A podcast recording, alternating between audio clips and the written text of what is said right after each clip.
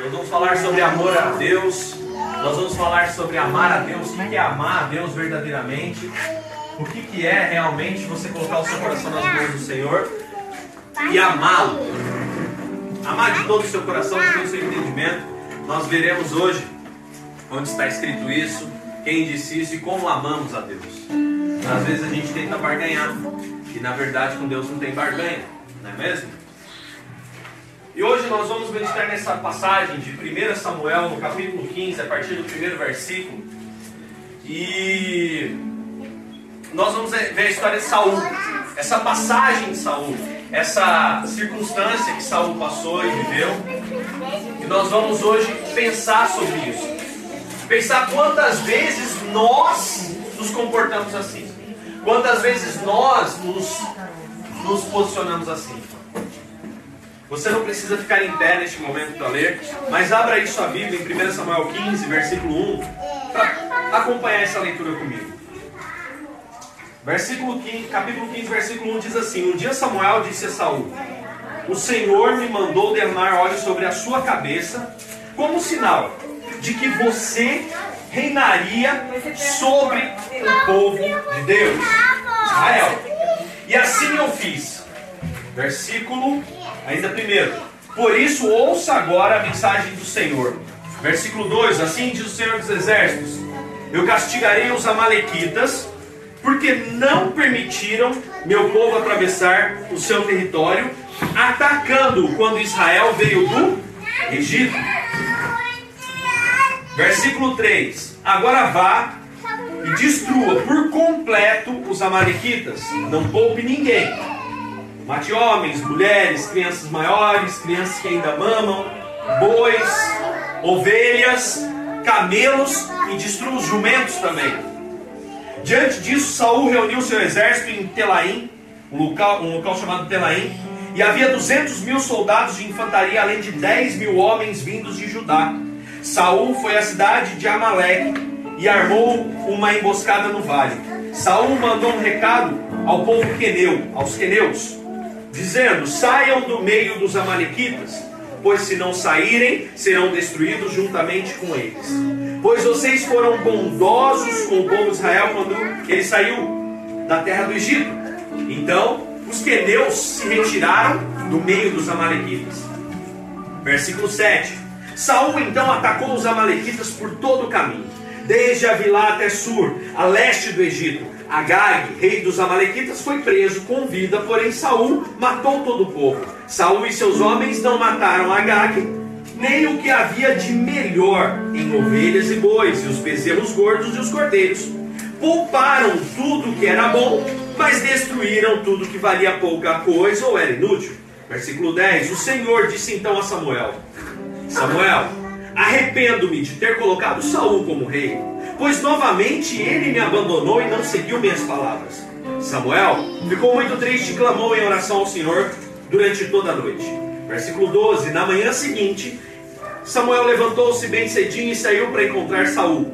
Alguém disse para Samuel: Saul foi para o Monte Carmelo levantar um monumento para si próprio e dali seguiu viagem para Gilgal. Quando Samuel finalmente encontrou Saul, cumprimentou e disse: que o Senhor o abençoe. Samuel cumpria a ordem do Senhor. Saul cumprimentou dizendo, né? Versículo 14. Então, o que significa esse balido de ovelhas e mugido de bois que estou ouvindo? perguntou Samuel.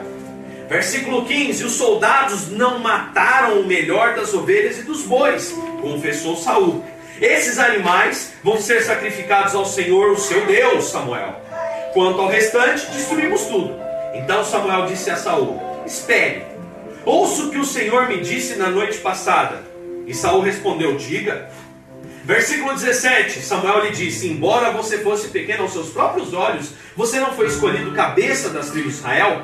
O Senhor não te ungiu rei sobre o povo de Israel? Versículo 18: Ele não lhe mandou um recado e disse: Vá, e destrua por completo aquele povo pecador, os amalequitas. Lute contra eles até que morram todos, porque pois você não está, porque você não obedeceu ao Senhor. Porque se apressou em tomar o que os amalequitas possuíam e fez exatamente o que o Senhor reprova. Versículo 20: Pelo contrário, eu obedeci ao Senhor, insistiu Saul. Fiz o que ele me disse para fazer. Trouxe o rei Agag, matei todos os outros. E somente quando meus soldados exigiram, é que eles dei permissão para conservar o melhor das ovelhas e bois e o que os amalequitas possuíam, a fim de sacrificá-los ao Senhor. Versículo 22 diz assim: Samuel respondeu: Acaso, por acaso, o Senhor tem tanto prazer nas suas ofertas queimadas e sacrifícios, como tem em sua obediência? Obedecer é muito melhor do que sacrificar, Saul. Deus está muito mais interessado em que você atenda ao que Ele ordena do que nas ofertas de gordura dos carneiros que você dá. Porque a rebeldia é tão grave quanto o pecado de feitiçaria e a teimosia é tão séria quanto adorar imagens. Agora, já que você rejeitou a palavra do Senhor, Ele rejeitou você para que não seja. Você pode dizer glória a Deus? Glória a Deus. Uma palavra um pouco dura, mas que nos faz refletir. Por que, pastor Daniel? Pelo seguinte: a palavra que hoje eu venho trazer para a nossa vida, o tema dela diz assim: como agradarmos a Deus. Qual o segredo para agradar a Deus? Como que eu faço para que Deus fique alegre comigo e contente com a minha vida? E é justamente sobre o que eu vim hoje meditar com você. Como que eu agrado a Deus com a minha vida, com, as, com, com, com tudo que eu faço? Como que eu faço com que Deus fique feliz comigo? Porque é uma busca nossa incessante. Querer que Deus se alegre conosco. Davi queria isso. Saul também de alguma forma queria. O profeta Samuel também. Todos os discípulos queriam que Jesus ficasse feliz com eles. Não é à toa que tem uma passagem que diz assim: que uma vez os discípulos estavam reunidos e Jesus, quando chegou no meio deles, eles estavam discorrendo, discutindo, conversando entre si para saber o que? Ué, para saber quem era o queridinho do mestre. Para saber quem que Jesus tinha mais intimidade. Não, ele gosta mais de mim. Não, ele gosta mais de mim. Não, ele gosta mais de mim. Então eles discutiam entre si. Isso é uma coisa que cerca o nosso coração. Nós, enquanto cristãos, deixamos para trás uma vida de pecado, uma vida igual né, os povos pagãos. Nós deixamos uma vida para trás como gentios e hoje vivemos como pessoas do reino de Deus. Nós deixamos de ser maridos, mulheres, filhos, filhas. Deixamos de ser pais conforme a mentalidade do mundo para sermos pessoas com a mentalidade do reino de Deus, com a cultura do reino de Deus. E faz parte disso nós queremos agradar a Deus. Quem concorda com isso, diga amém. A gente quer agradar a Deus com a nossa vida, com o nosso trabalho, com a obra de Deus, com o que tocamos, e aí a gente pensa, como eu agrado a Deus?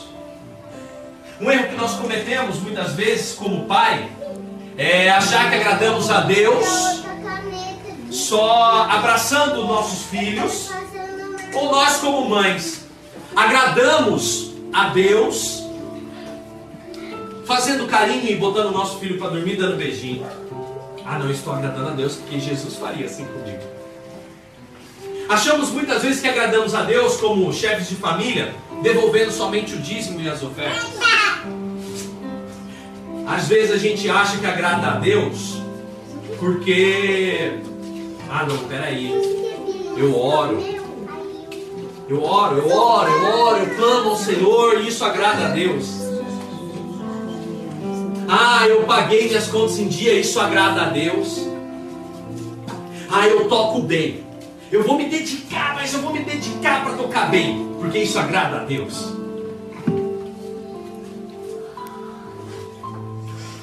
Eu vou ajudar a igreja. Eu vou limpar a igreja. Eu vou servir com um copo d'água, irmão da esquerda, da direita, porque isso agrada a Deus. Sim. Talvez. Quando eu digo talvez, porque pastor você até falou orar, talvez sim, porque muitas vezes você ora ora, ora, ora, ora, ora e faz sua parte de pedir ao Senhor alguma coisa, mas quando o Senhor fala, nós não o escutamos. Queremos tanto ser ouvidos, mas não escutamos ao Senhor. E olha que coisa interessante que nós lemos aqui é que o amor a Deus na palavra de Deus está relacionado a obedecer.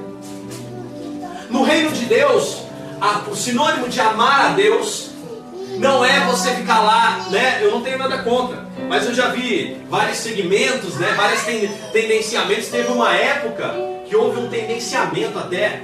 As pessoas gravavam CDs e ficava fazendo musicoterapia. Tinha CDs que tinha quatro músicas e cada música tinha 20, 30 minutos falando só. Vem Senhor. E vem Senhor mais lento, vem Senhor mais rápido. Vem Senhor um pouco mais agitado. E vem Senhor bem sereno como se isso fosse amar a Deus e como se isso fosse a expressão de adoração. Onde na verdade no reino de Deus isso também cabe. Mas não ficar 20 minutos ali repetindo a mesma coisa, é, não faz muito a cara de quem chegou, como Jesus fala. Não pensem vocês que por ficarem repetindo as mesmas coisas é que vocês serão ouvidos. Não façam, olha, olha o que Jesus fala quando ele ensina a orar. Não façam como os gentios ou os pagãos ficam repetindo e repetindo e repetindo a mesma coisa todo dia. Porque não é assim que vocês devem orar. Então, puxa, pastor, isso está ficando difícil. Não, é bem simples. Quando a palavra de Deus fala que amar é obedecer, significa que você só pode amar a Deus, declarar que ama a Deus, mediante o ensino de Jesus que está em Mateus 22. Abre lá em Mateus 22. Porque Jesus ensina claramente como amar a Deus. Mateus capítulo 22, verso 34. Diz assim: Mas os fariseus, quando souberam que Jesus tinha derrotado os saduceus com sua resposta, pensaram numa nova pergunta para apresentar a ele.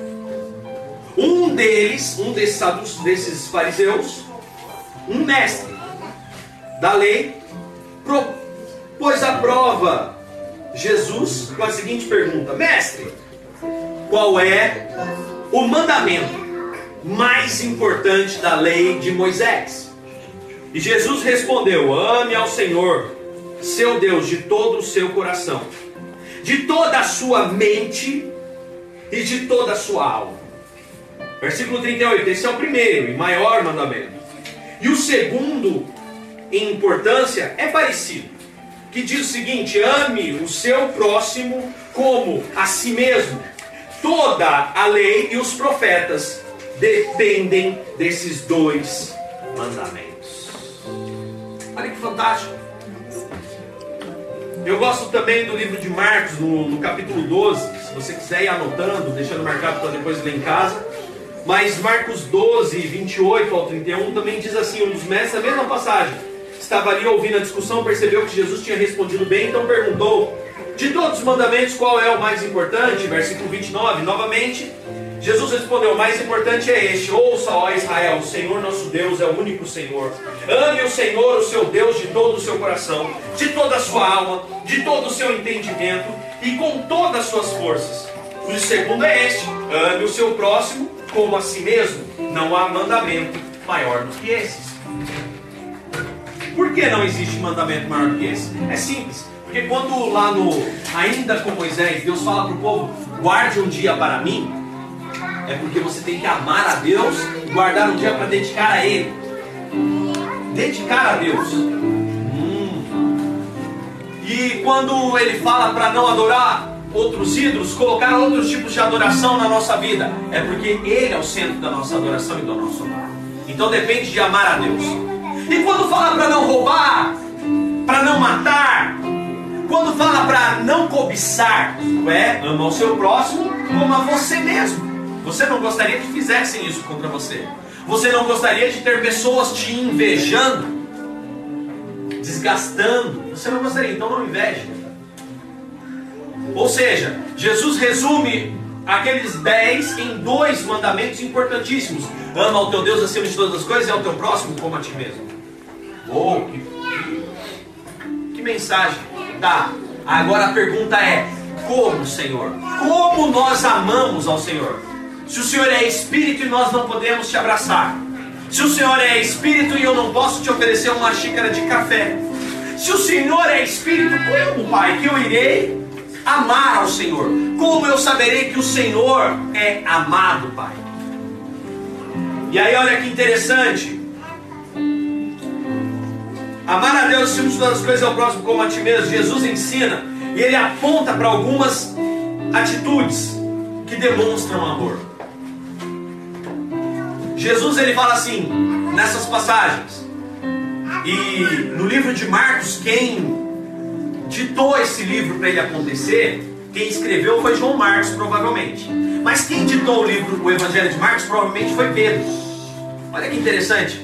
E por que, que eu li Marcos 12, 38 também? Porque aqui Pedro ele ainda acrescenta no, dentro das quatro coisas a força.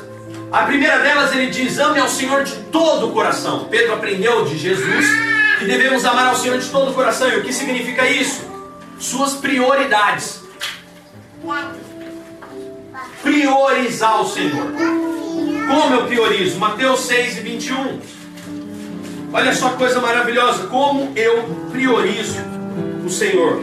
Mateus 6 e 21 diz assim: Pois onde estiverem suas riquezas, lá estará também o seu coração.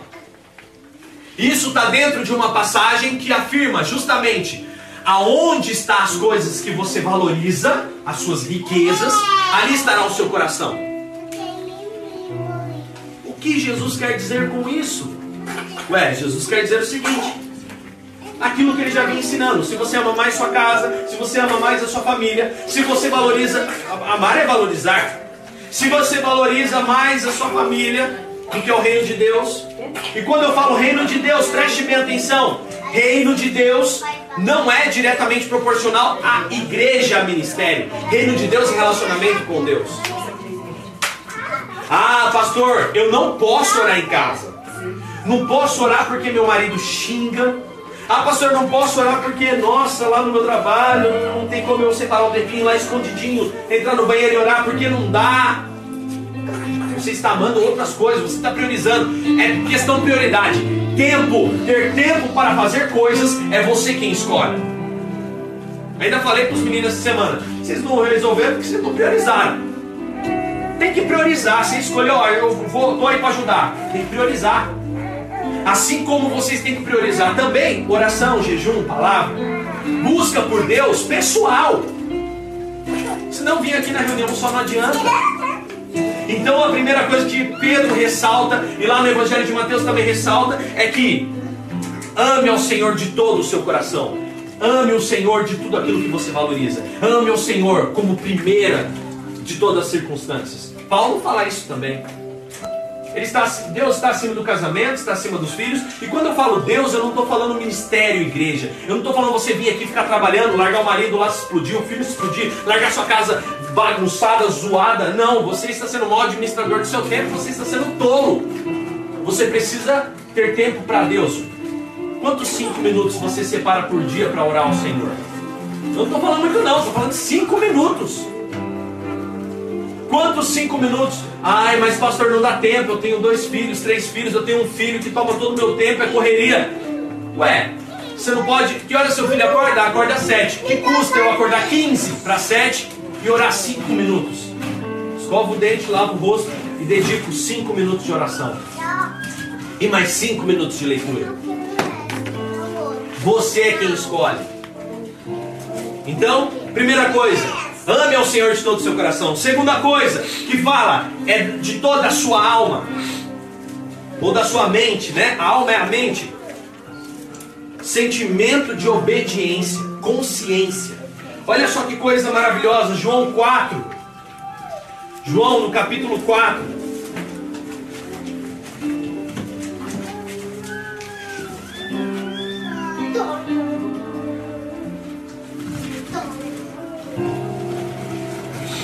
João capítulo 4 e versículo 23, 23 e 24 diz o seguinte, João 4, 23 e 24 diz assim, ó: Mas virá o tempo e de fato já chegou em que os verdadeiros adoradores adorarão ao Pai em espírito e em verdade, pois são esses adoradores que o Pai está procurando.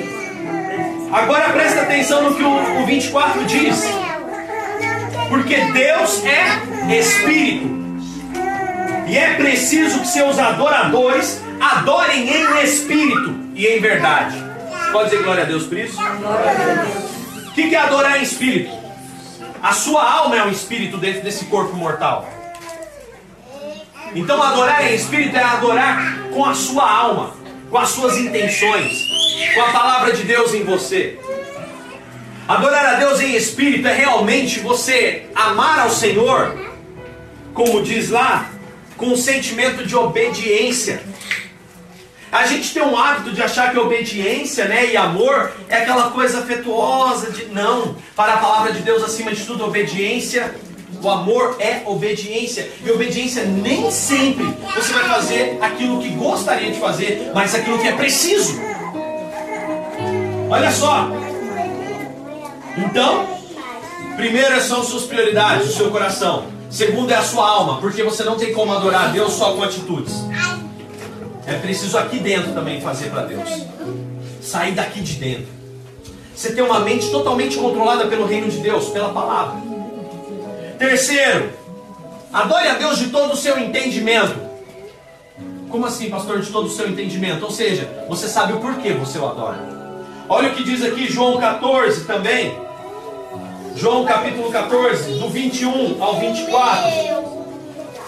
João 14, do 21 ao 24 diz assim: Aquele que tem os meus mandamentos e obedece, esse é o que me ama. Aquele que me ama será amado por meu Pai e também o João 16, 33 diz: No mundo tereis aflições. No mundo vocês terão dificuldades. Mas tenham bom ânimo. Eu venci o mundo. Aleluia. Pastor, se eu aplicar de todo o meu coração, de toda a minha alma, de todo o meu entendimento, se eu literalmente me esforçar para ficar com o Senhor, e aí? O que se ganha quem obedece ao Senhor? Primeiro benefício, Romanos 8 e 28 diz que tudo coopera para o bem dos que amam a Deus, aleluia. Tudo coopera para o bem daqueles que obedecem a Deus. O bem, o bem da sua vida. Não é aquela, aquela alegria momentânea. Não é aquela satisfação momentânea. É o bem da sua vida. E esse bem não é só nesse momento, é eterno. A porta fechou da glória a Deus. Você perdeu uma circunstância, aprenda, porque Deus quer o seu bem.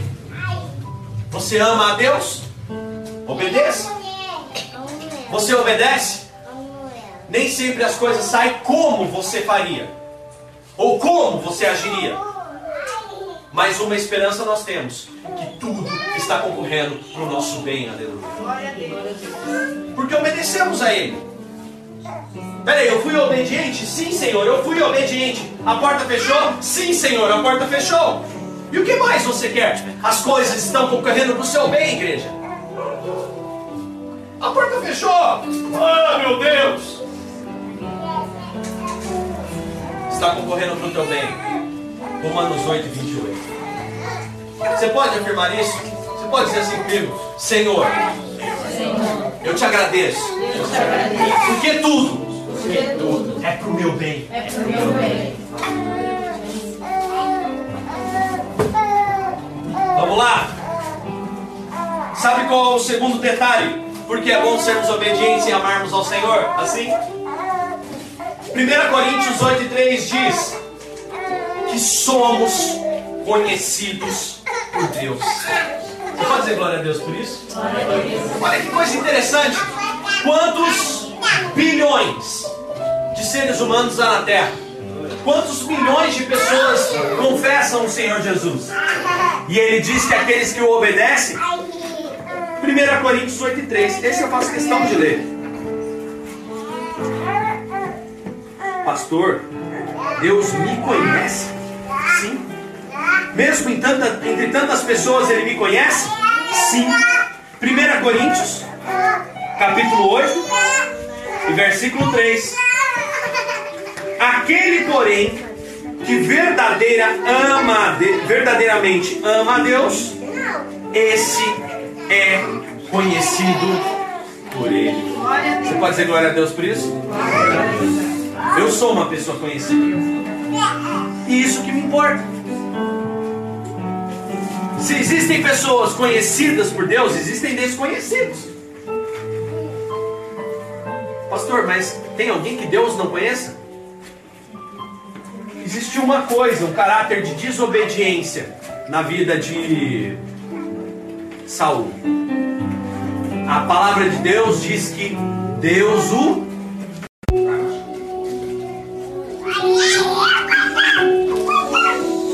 Versículo 27, Jesus estava falando, enquanto Jesus estava falando, certa mulher da multidão gritou: Bendita seja a mulher que deu a luz a você e te amamentou. Ou seja, como a sua mãe deve ser feliz porque você faz bem o que você faz. Versículo 28, Jesus respondeu: Sim. Você acha que ela é abençoada, que ela é feliz? Ainda mais abençoados são todos aqueles que ouvem a palavra de Deus e a colocam em prática. Algumas traduções está escrito que ainda mais felizes. O quarto ponto que eu quero dizer para você que são os benefícios de amar a Deus e obedecer, porque amar é obedecer, é porque você será feliz. Glória a Deus. Você pode dizer glória a Deus por isso? Glória a Deus. Que coisa maravilhosa. Então existem quatro coisas que eu devo fazer: amar de todo o coração, colocar prioridades, ser obediente, que é a minha alma obedecer ao Senhor, de todo entendimento, que é prosseguir em conhecer ao Senhor, conhecer a palavra, ter força, de toda a sua força você deve amar e obedecer ao Senhor. Se esforce, não abandone o caminho. A caminhada é distante, é difícil, mas se esforce.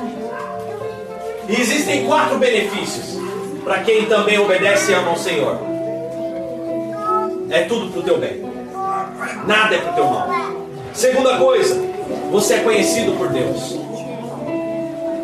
Terceira coisa, há uma coisa que eu até pulei aqui. Você é todo ardo, mas queremos Espírito Santo que o Senhor venha sobre as nossas vidas e fortaleça-nos, ó Deus, em nome de Jesus. Abençoe, Pai, que temos vivido e feito. E para honra e glória do Teu santo nome hoje, reveste-nos no Teu poder, reveste-nos na Tua vida, na vida que o Senhor tem para nós. E Pai, que todos os nossos planos estejam em Tuas mãos. E que, Senhor Jesus, o nosso dia a dia seja para obedecer ao Senhor. Senhor, se somos pais, que a educação dos nossos filhos seja na obediência da Tua palavra.